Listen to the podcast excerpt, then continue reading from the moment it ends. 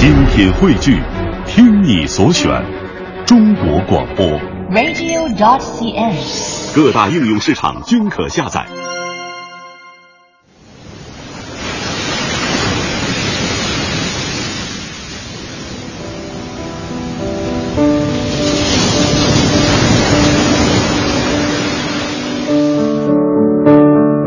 世界是一本书，不旅行的人只看得到其中一页。去旅行，去温暖的国度，遇见温暖的人，在那个特殊的地方，留存时间的美好，专属的记忆。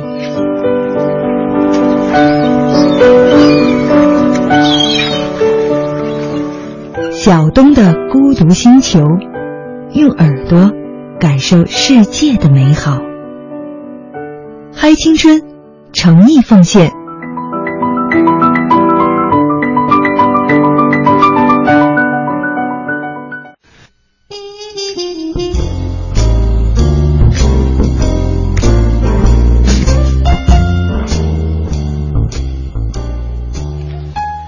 各位亲爱的听众朋友，大家好，这里是正在播出的来自于中央人民广播电台《嗨青春》。那么今天呢，又到了我们久违的小东孤独星球这个板块的时间了。今天我们节目依旧请来的是《Lonely Planet》孤独星球旅行指南的统筹编辑、作者紫菱。大家好，我是紫菱。今天我们节目啊、要和大家继续分享的呢，还是关于紫菱的故事。如果各位有关注到上一期和紫菱的聊天，就会发现紫菱她经过了十个月的间隔年之后，重新的又开启了自己的城市生活。紫菱曾经是北京大学的广告策划专业的非常牛的一位毕业生，至今我都特别佩服广告行业的这些。哎呀，工作者们，我真的觉得他们很不容易，而且各种各样的 idea 会瞬时的爆发出来，蓬勃起来。呃，但是他放弃了，是吧？后来他开启了一个怎么样的职业呢？我们来请子玲说吧。你在回来之后，是沉两个月的沉淀，然后开始找工作。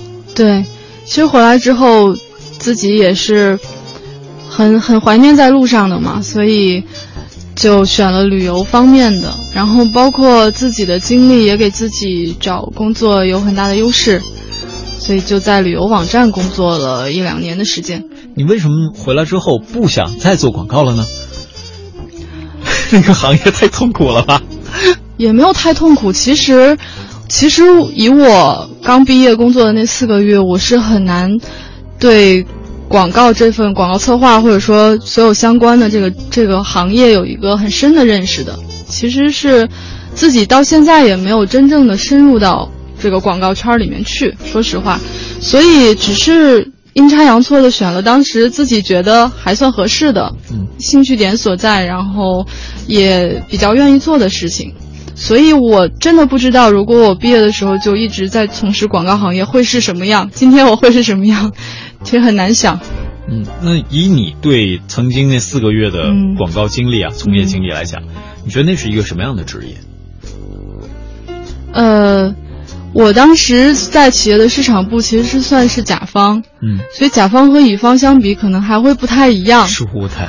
对，对，所以乙方，我现在也有在乙方的同事同学，就感觉可能会很辛苦，然后很多事情自己不能做主吧，很很怎么费力不讨好的事情比较多。嗯，那后来你重新找工作，找到了一个在旅游网站的工作。对，这份工作是什么样子？嗯，舒不舒坦？也没有啊，不舒坦了。因为其实我回来找工作，虽然是旅游行业，感觉自己挺熟的或者很喜欢，但是对互联网我是一无所知的，所以互联网那方面我是从头学起。嗯哼，确实是从头学起。然后包括当时工作当中，因为我之前也就只有四个月正式的工作经历，所以很多东西都还要慢慢的适应。然后又要从一年都没有做过班，又要开始做班，都是挑战吧？我觉得。但是你的同事当时一定会觉得你和这个行业可能会有很大的不一样吧？虽然是旅行网站，但是他会觉得你是真正有过这种旅行经历，而且是间隔年旅行经历的人。会不会平时都来问你，哎，旅间隔年什么样啊？哎呀，你这天天自己一个人出去害不害怕呀？会不会这么聊？嗯，会聊一些。然后我当时也有写游记，所以可能大家也都也都知道。然后公司也有很多，呃，喜欢户外的、喜欢旅行的。其实我也不觉得自己是多么独特的一个，对，所以我还是挺低调的。很低调。那你从事的主要的工作，或者说你的职位是？呃，是运营。运营。对，是互联网运营，就是做过社区运营，也做过产品运营。其实它是一个。比较杂的工作吧，我觉得不单是比较杂，而且你要从宏观到微观，都要事无巨细的过脑子。呃，而且和和各种人打交道，对，和用户打交道，和产品经理打交道，然后反正确实是事无巨细。对，嗯，这样的一份工作，就是这样的一个职位，是你自己做出的选择吗？是自己选的，肯定是没有人逼我选的。但是当时其实。说是应聘的时候，其实没概念的。嗯，给大家解释一下，互联网的网站运营其实和统筹的概念会有一些像。我不知道我这样理解对不对？呃，其实相当于你想互联网，把它这个产品经理把这个产品设计出来之后，需要让它运转起来。嗯，运转起来这个这个东西，它自己放在那儿，需要有人来帮助它运转起来，而且需要看它。呃，运转的成果怎么样呀？这个东西再反馈到产品经理呢，是可以改进的。嗯，对。所以，其实我忽然想啊，因为现在马上又要到开始找工作的一个黄金季节了，呃，我们可不可以把这个关于一个网站运营的架构给大家做一梳理？比如说，你是作为一个统筹，或者说按照你的方式，能够给大家介绍一下它大概分几个板块？大概分这个不同的公司会不一样，嗯，就是运营，每个公司对运营的概念会很不一样，而且运营里面又会细分，说是社区运营还是产品运营还是用户运营，对，其实它是 是会细分，所以其实我我当时找工作的时候也没有一个很明确的概念，也是懵懵的，分不清楚，也是后来慢慢的在在工作当中学吧，嗯。但其实我觉得啊，如果是我做选择，我可能会更倾向于一种内容层面，或者说从产产品经理的角度去去去作为切入，这和我之前的经历会有一定的重合。但一下子做到了网站的运营，这个跨度会存在，这是因为你自己喜欢挑战吗？嗯，会会也是想挑战一下自己，而且。我觉得当时也不是很很明确自己，就是有一个很明确的概念，我到底想做什么。所以既然有这个机会，那就试一试。嗯，就是这种这种心态吧。工作了多久？第一份工作？第一份工作一年左右吧。一年左右。对。是什么原因开始决定差不多了，咱们该走了？呃。当时，当时一个是呃家里有一些事情，就是我需要回家待一段时间陪伴父母，所以可能觉得，呃没有办法请那么久的假，那就那就 OK 对，嗯，就是这样。那嗯，开始你的第二段工作，还是和旅行相关？对，嗯，也是网站。对。哦，那对，也是运营，只不过换了一个方向的运营。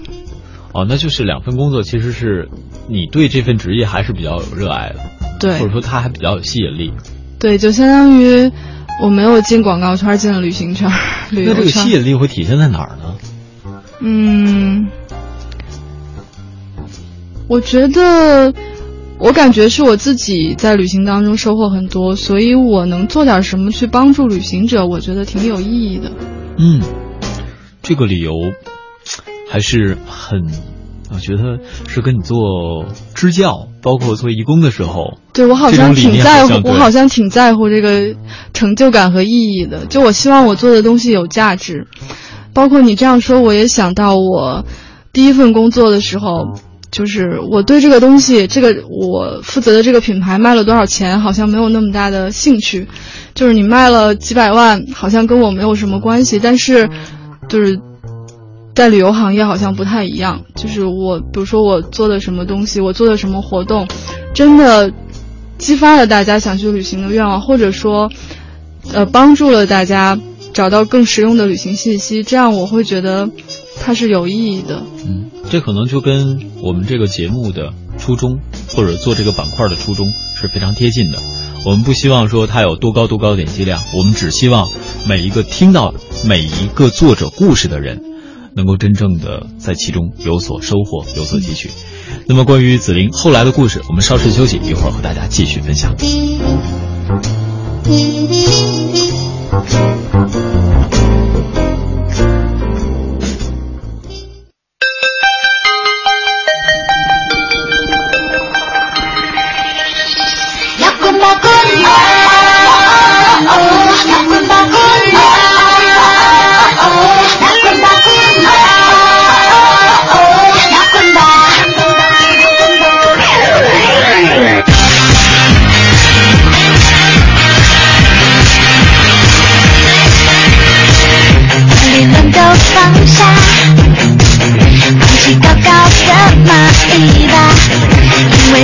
充满魔法，可酸中下糖，我也会发芽。和你一起到任何地方，自己试图实现任何愿望。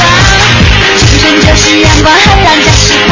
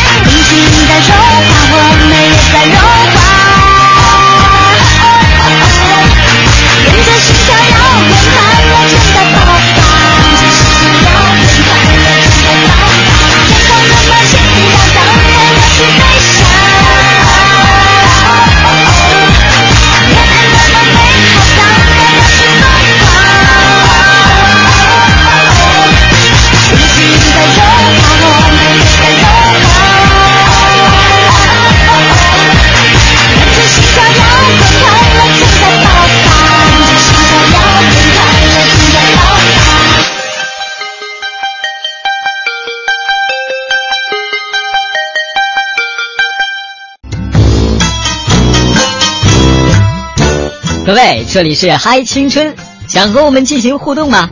新浪微博 CNR 小东，等待你哦。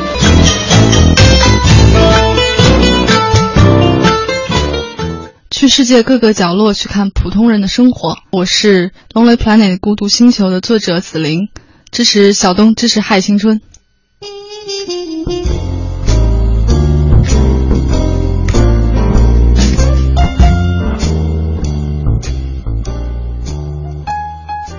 小东的孤独星球，欢迎各位的继续锁定收听。那今天我们请来的是《Lonely Planet》孤独星球指南的紫菱来和大家分享她的故事。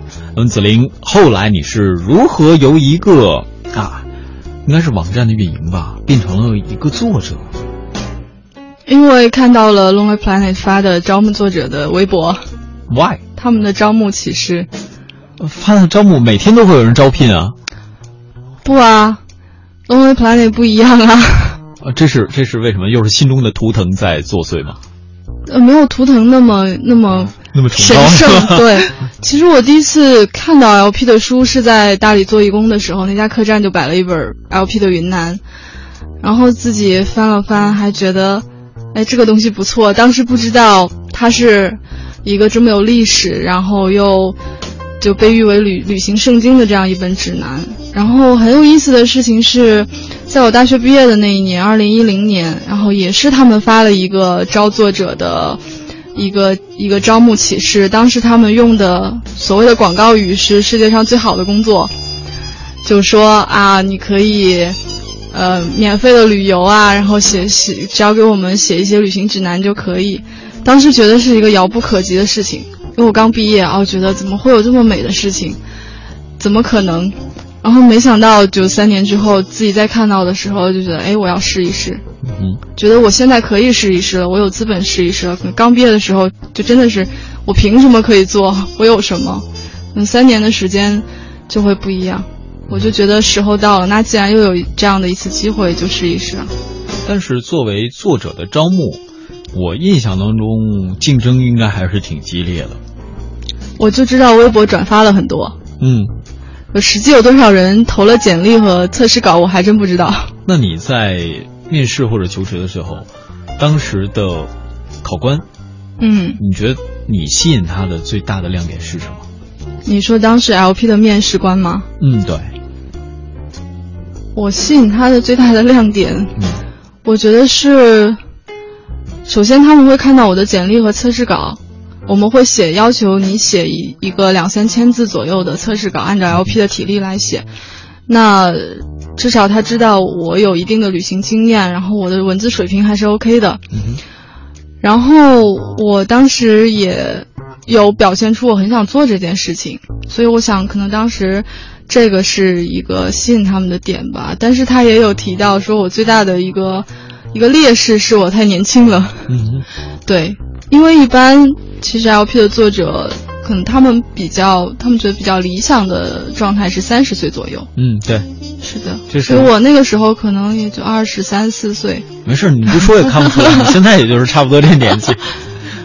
那，呃，可能再把你招进来之后，就会给你安排任务。你当然之前啊，可能是会有很多很多的经历。你对于你第一次的出行。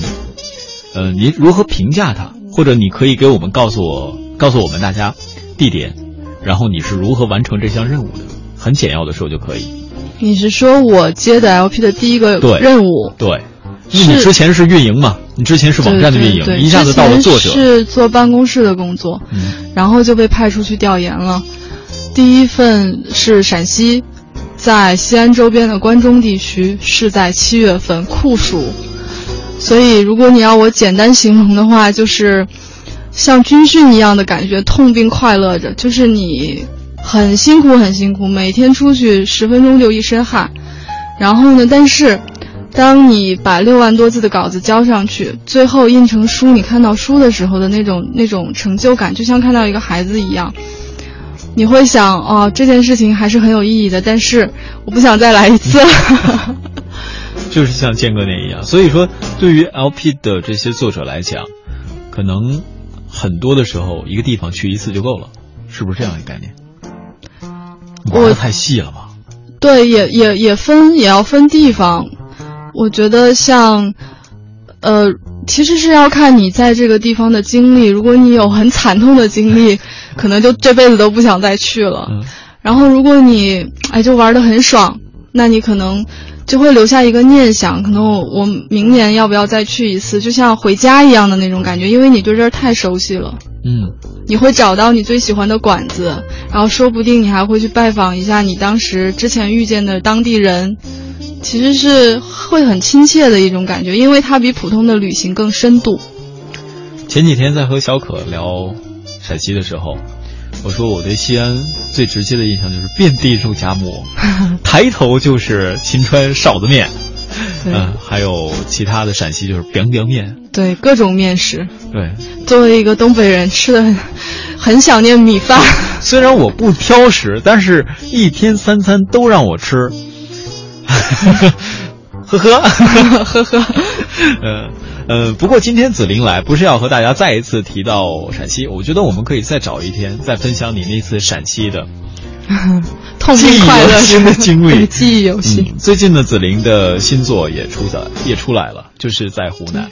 对，我的第二本就是湖南刚刚出版，嗯、我是负责湘东地区，主要是岳阳和长沙。湘东地区为什么会让你负责这一块呢？呃，没得挑，就反正你就去吧。哎，我好像确实是候补的，也也没有什么。也其实我是属于那种不挑活儿的作者。嗯，就跟东北人大不都不挑食一样。好作者就是一般不会挑肥拣瘦，嗯，所以他们分给我哪儿我就去哪儿。嗯，这是一个很好的选择。但是对于一个对成都特别熟悉的人，一下被分到了一个自己特别不熟悉的地方，尤其还有了之前的那个记忆犹新的经历。脑子里当时怎么想？有没有什么样的心理思维？呃，确实是没有去过湖南之前，然后陕西的惨痛经历呢，在我就是这个书要出版的时候，就觉得好像又被成就感压过去了，然后觉得没写够，手又有点痒痒了，觉得是不是要再来一本啊？嗯，刚好这个时候又有一个机会抛过来，那就还是去吧。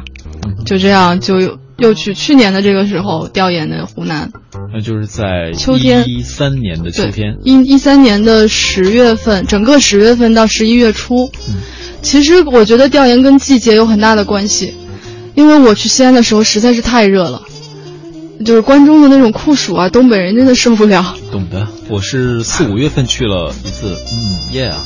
对啊，所以十月份在长沙就很爽啊。如果你让我七八月份去火炉长沙，那估计就没有第三本了。嗯，可能会是这样。那我们来说说这次经历，它的一开始是什么样子的起源吧？你打起背包，说要开始调研这个地方，你的第一站是？呃，我的第一站是直奔长沙。直奔长沙。对，北京飞到了长沙。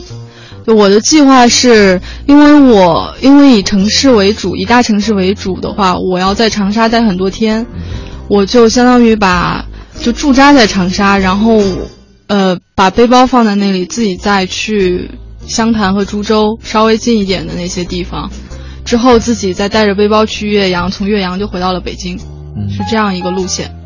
哦，一共一个月吧。一个月的时间，这么大点地儿都玩了。这么大点儿地儿嘛，挺大的，就这么几个城市吗？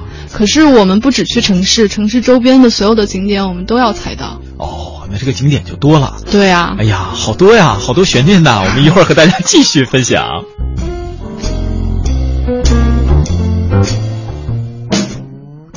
偶尔还是会想起你，在夜深人静的时候，也许我。还不习惯没有你，偶尔还是会想起你，重复着熟悉的场景，仿佛我还能听见你声音。偶尔还是会想起你，却不会停下脚步。也许我已习惯了没有你，悄悄地把眼泪收起，我不想让你担心，在远处轻轻地会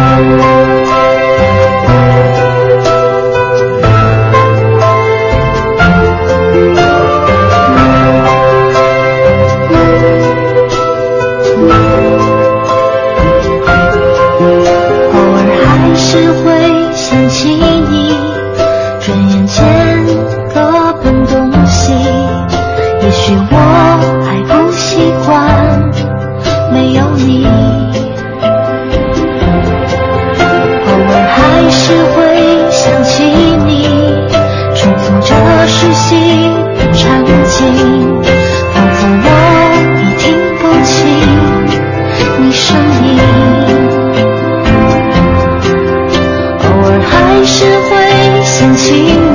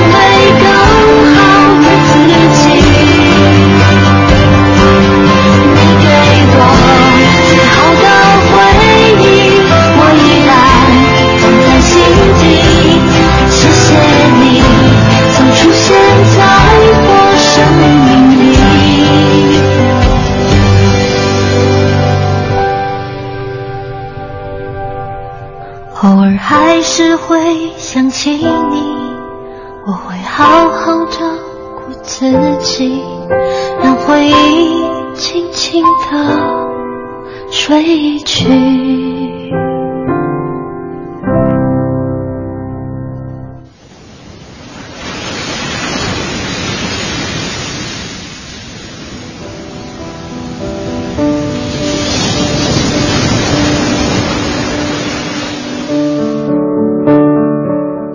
页是一本书，不旅行的人只看得到其中一页。去旅行，去温暖的国度，遇见温暖的人，在那个特殊的地方，留存时间的美好，专属的记忆。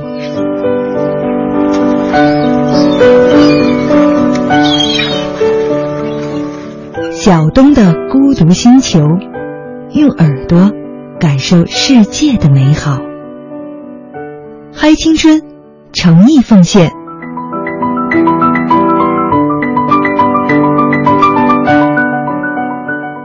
去世界各个角落去看普通人的生活。我是《Lonely Planet》孤独星球的作者紫菱，支持小东，支持嗨青春。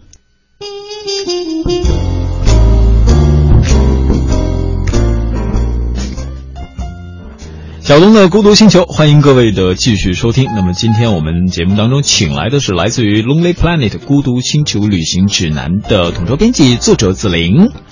大家好，我是紫菱。哎，紫菱后来呢就开始他在孤独星球的第二段旅行。第一个旅行呢是陕西，一段印象深刻的旅行。我们改天再请他来和大家分享。到了湖南之后，第一站是长沙。对。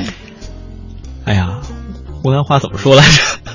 脑子里一下阻阻塞住了，我还唱仨不对，唱唱仨，哎，算了，我待会儿哪天哪天再和大家学。一瞬间那个长沙话。看湖南卫视，呃他们动不会动不动会冒出一些长沙话。哦，对，我原来说的还还偶尔偶尔有一点点溜。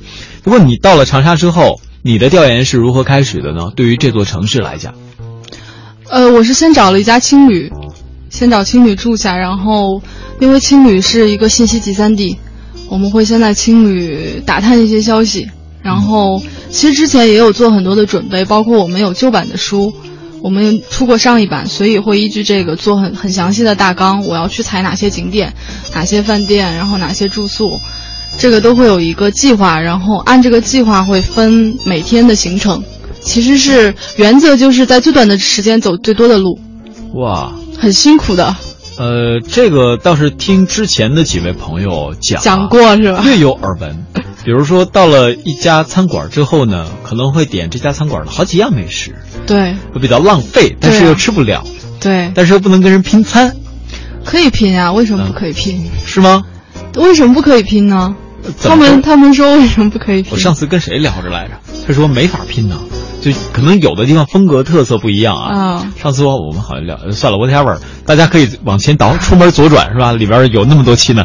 因为我在青旅住的时候也有认识一些人，比如说你可以撺撺掇他们，哎，我们晚上去吃那个哪人哪个馆子，我们大家一起啊，然后就 A A 了，然后还能吃好多菜对，然后还把身份给隐匿掉了。啊，对啊，总比一个人去，哎呀，这么多吃不了，老板你让我做点什么？做梦。那你到了长沙之后，你对于我们先从美食了解吧。嗯长沙我觉得是一个美食之都，对。有很多很很多的美食。你觉得在你印象当中比较深刻的有哪些？我印象深刻的臭豆腐啊，苍菜臭豆腐噻。对啊，那个毛主席说过嘛，这个长沙的臭豆腐闻起来臭，吃起来香，确定是毛主席说的吗？是毛主席说。他其实他说的是火宫殿的臭豆腐，嗯，就是火宫殿是长沙非常著名的一个，呃，技术景点，也是一个小吃店，因为它卖各种各样的小吃。嗯，然后这句话既给火宫殿打了一个广告，也给臭豆腐打了一个广告。嗯确实是长臭豆腐是长沙的一大特色嘛，而且，呃，基本上任何一个巷子都有啊。我觉得到晚上，嗯。但话说到这儿，我突然想到，嗯你是一下飞机，先奔的青旅，把东西放下，打探一下消息，出门左转就开始找臭豆腐摊儿啊，没有没有那么快，啊，就是臭豆腐基本上贯穿于我整个 在长沙的，一边走一边不是手里不能停，根本停不下来。因为因为长沙有很多家臭豆腐都挺有名的，我我至少在书中有写了七八家吧。然后，那你就不能只吃七八家，你要吃十几家，所以我基本上每天都会把臭豆腐当做零食吃一吃，而且还会比较一下每一家有什么样的差别。一场与臭豆腐的不得不说的旅行。对，基本上每天都是，我觉得可能我那段时间身上都有臭豆腐的味道。基因里散发着浓厚的臭豆腐的风气。其实这里可以科普一下，就是臭豆腐它的那个卤臭是从哪儿来的？是从一种卤水里面来的，就做臭豆腐的那个卤水。但是这种卤水呢，它有好多种原料，有一种是素的，就是用什么香菇啊那些东西做的，然后还有荤的，然后还有化学制品的。荤的就是其实就是各种肉类做的，化学制品的是硝酸盐之类，还有更更脏的那种，其实是四个等级嘛，相当于。然后最最健康的就是素的素卤做的卤水，剩下的都没有那么健康。然后这个这个工艺其实现在越来越少了。然后大家可以在火宫殿，我刚才提到的火宫殿可以吃到，还有一个是在长沙一个巷子里面叫五哀姐臭豆腐，那是一个很神的地方。就五哀姐，就是长沙老干妈式的人物，我觉得。嗯，就基本上长沙人都知道，但是她没有店铺，也没有招牌，就是一个手推车的摊儿，就是一个摊子，在一个巷子里。然后一遇到什么什么卫生城市评比啊，就是这种需要整顿市容的时候，它就消失了。吃不到了。对，吃不到了。嗯然后呃，每天一千片儿，售完为止，就很有个性。到现在还是这样做。然后可能偶尔放长假的时候会稍微加个班儿，为了旅行者，你你基本上看到，就他没有招牌，但是你永远都能看到排队的人。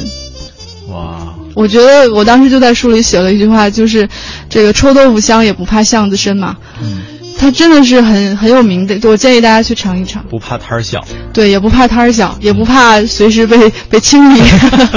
除了臭豆腐的这些，但是我们要跟大家说啊，其实这些所谓的手推车，它也是有相应的营业执照的要求的啊，不是说随随便便都会有的。呃，另外到了长沙之后，嗯我们可能会有之前的一些内容，我们先稍事休息，一会儿和大家继续分享。各位，这里是嗨青春，想和我们进行互动吗？新浪微博 CNR 小东等待你哦。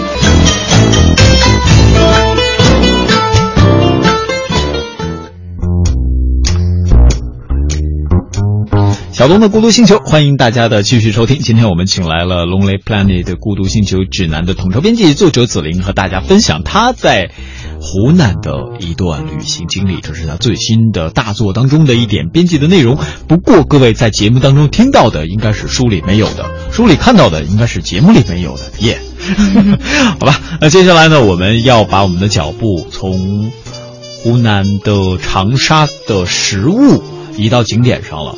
那紫菱，对于长沙来说，它好像是一个偏休闲的城市哦。对，嗯，然后其实你翻开长沙地图，你就会发现一条湘江把它分成了两块，左边一个，右边一个，就像摊开的一本书一样。然后橘子洲在湘江里面是一个水陆洲，就是毛主席写的那个橘子洲头，独立寒秋湘江北望橘子洲头的那个橘子洲。然后，呃，当地比较习惯称河西和河东，就指湘江两岸。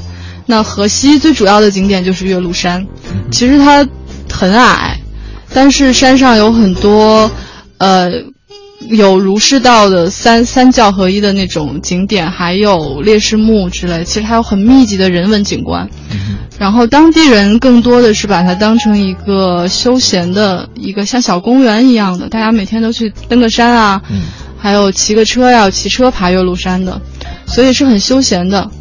然后我当时为了踩遍山上主要景点，爬了三次岳麓山，在不同的时间，因为你很难不走回头路的，一次把所有的景点都都走一遍。嗯，对，所以其实我觉得你可以就很随性的走，遇到哪个就是哪个，没有哪个是必须去的。但是山脚下的岳麓书院是我觉得很推荐去的。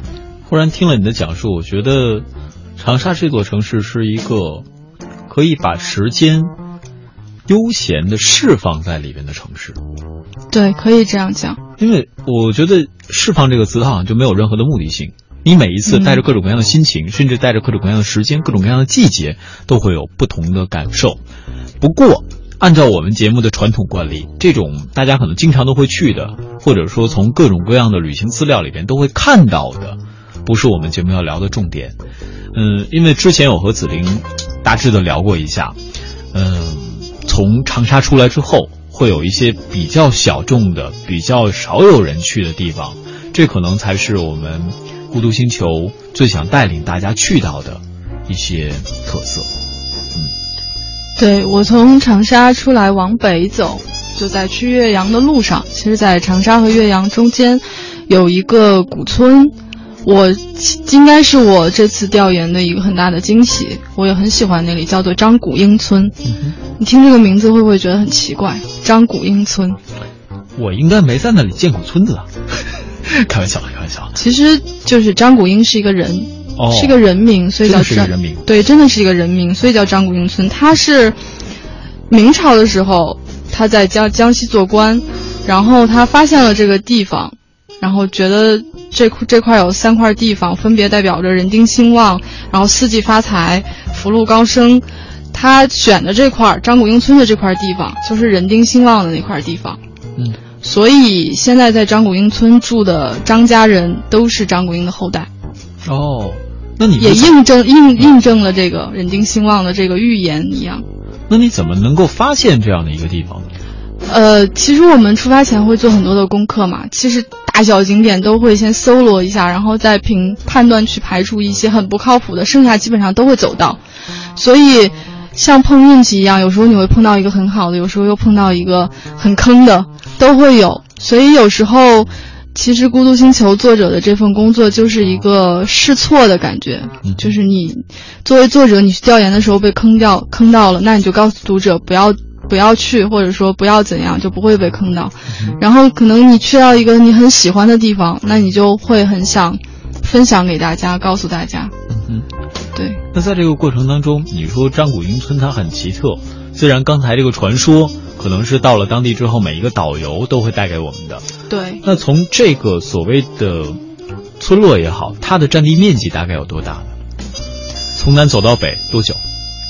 从南走到北，或者从西走到东？我知道，就是一条边。我觉得可能也就十几分钟，因为其实它的它不是在外面走的，它要穿到这个村子里面去走。因为这个村子最大的特色是它所有的房顶都是连在一起的，哦，有二百多个房那个天井，把这些房顶都连在一起，就相当于你从上面俯瞰的话，就是一大片房顶中间有二百多个正方形的那个洞，嗯，来采光和排水。那应该是明清的那种建筑风格，对对，就是明清对明清老宅，而且是它。就到现在，里面住的都是当地人，就整个都是张家人住在里面，所以是我会把它称为一个活着的古村或者说古镇，因为现在很多的景点其实都是外地人去做生意嘛，他们把房子租出去，外地人去做生意，但是你走进这个古村里面，你会发现就是当地人在生活。嗯，我有一个。可能不算经验的经验。嗯，对于像这样明清时代的古村，大家一方面可以在村子里慢慢的游走，切记快啊，一定要慢慢的游走。你可以感觉到它的石板路被岁月雕琢的痕迹，因为有很多这种村落，如果保护的好的话，它的石板是从刚开始建一直到后来都会保存的非常完整，这是其一。嗯，其二是对于房屋本身的观察。每一个村落，像刚才我们说张谷英村，它应该会有自己家族的整个特色在，甚至里边，比如说状元，比如说有哪一届是秀才，可能在里边都会有一些碑雕石刻，甚至上马桩、落马石，都会有不一样的存留。再有，它可能会有一些古祠，甚至于说村长的宅子，我不知道它开不开啊。在进去之后，它表面的那个雕梁画栋的，就一进门的那应该叫壁画。或者壁刻，都是有非常多的讲究。比如说，在传说当中，或者一些风呃一些一些习俗当中吧，呃，我们会看到像一些神兽，好比说麒麟，好比说有一些呃植物，比如荷花、牡丹等等，它都是会有一些象征。